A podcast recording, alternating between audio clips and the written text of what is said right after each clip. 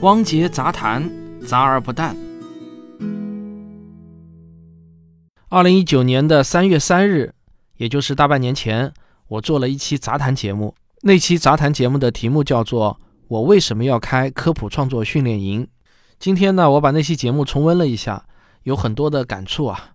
我在那期节目中说，如果第一期训练营效果好的话，能达成目标的话，那我就会开设第二期科普创作训练营。今天啊，我终于可以很满意的说，我的目标不但达成了，还超额完成了我自己定下的小目标。为了我曾经吹下的牛皮，我一直在努力，而且啊，这些牛皮居然正在被一个接一个的实现。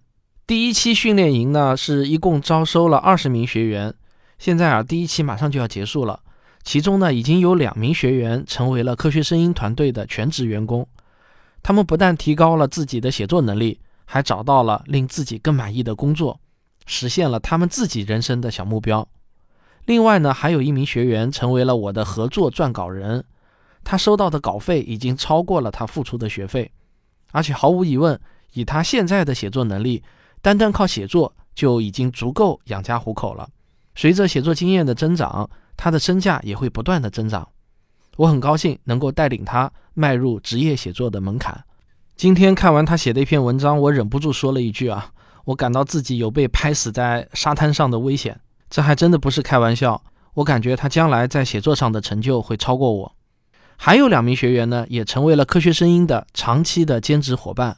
他们为全国的小学生拍摄科学课的实验视频，因此而收到的报酬也很快就会超过他们的学费。最重要的是，这个工作让他们觉得很有意义，乐此不疲。最近呢，又有很多人在问我为什么要开设这个科普写作训练营，而且啊，不出我所料，有些对此冷嘲热讽的人啊又冒出来了。那我今天呢，就想把大半年前那期汪杰杂谈节目再播放一遍，我的回答啊还是那些话，几乎呢都不用做任何的改动。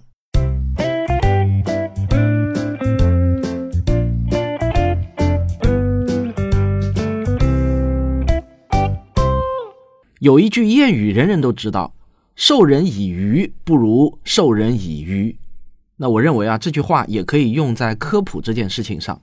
它说明了两层含义：第一，比科学知识更重要的是科学精神，与其辟谣，不如教会人怎么分辨真知和谎言；第二，与其一个人不停地闷头写科普文章，还不如带动一群人一起来做科普。那正是因为想明白了这个道理，我年初的时候就下决心，今年要开班授课。那我这个人呢是一个行动派，我想到了就立即决定去做。做这件事情啊，我是非常认真和诚恳的。我至少花了两个多月的时间来梳理和总结我的创作经验，反复的修订课表，联系其他授课老师。现在呢，我正在认真撰写每一堂课的讲义，准备每一堂课需要用到的素材。这是为了确保每一次课的信息密度和有效性，这也是我二零一九年下半年给自己定下的最为重要的任务，没有之一啊。那有很多人问我，你为什么要搞一个训练营，而不是一门音视频课程呢？这样岂不是能够传播的更广吗？这是因为啊，基于我自己在网络上买了那么多课的经验啊，我真心感到，如果缺少了师生互动、同学互助、课后练习、作业讲评。等等，这些对于学习来说非常重要的环节，那么哪怕这门课的内容再好，也会看过或者听过就忘的。我不知道你有没有同感啊？正因为这样呢，我才决定采用训练营的形式，限定人数，绝不超过二十名。主要的授课形式呢是网络直播互动，再加上两次的线下课，每节课都会有课后作业，我会批改作业。每次上课呢。也会有作业讲评，当然也少不了线下毕业典礼、结业证书和聚餐。那讲到这里呢，可能有些人会说啊，你有什么资格当别人的科普写作老师？确实啊，我自己在科普创作的这条道路上也还有很大的提高空间。我自己也还是一个学生，但是经过这几年的努力呢，也取得了一点小小的成绩。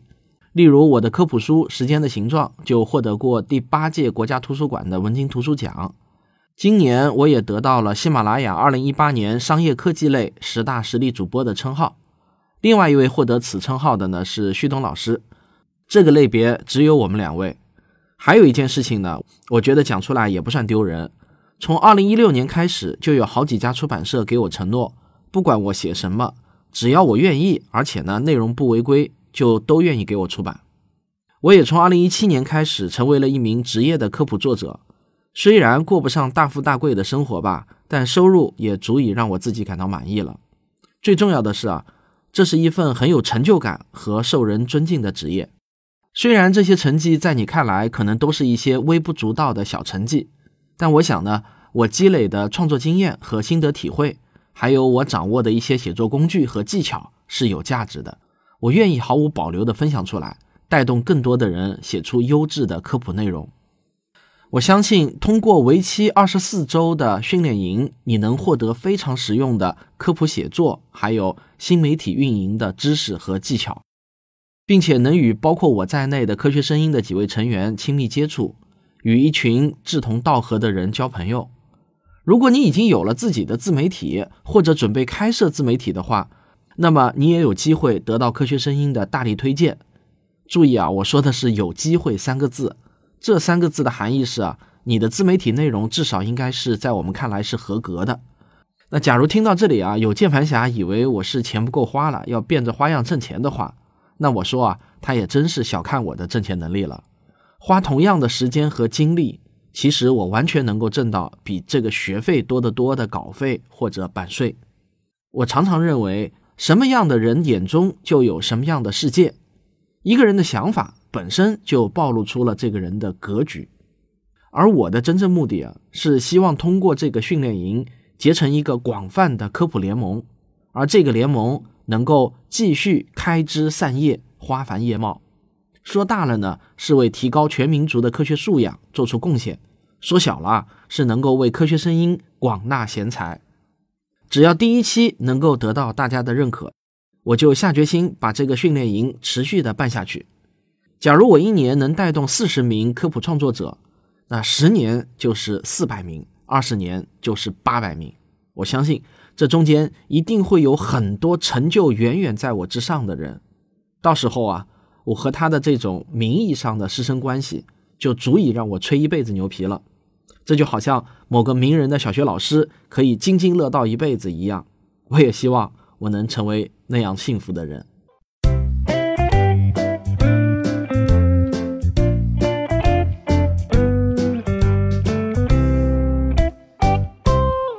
就在几天前啊，我还接到了一个获奖通知，我获得了二零一九年度的百花文学奖的科幻文学奖，这也是对我写作能力的又一次肯定，我感到非常的高兴。那我最大的心愿呢，就是第二期的学员能够全面超越第一期的学员。第二期的课程在第一期的基础上，我又会经过迭代、优化、升级，我会不断的打磨这些课程。好了，那么如果你也想报名参加科学声音的科普写作训练营，请到科学声音或者科学有故事的微信公号中回复关键词“训练营”三个字，就可以查看我们的招生简章了。或者啊，你也可以加小黄老师的微信或者 QQ 号码呢，都是幺二八六零幺九六零六。任何问题呢，你都可以咨询他。好，这就是本期的汪杰杂谈，咱们下期再见。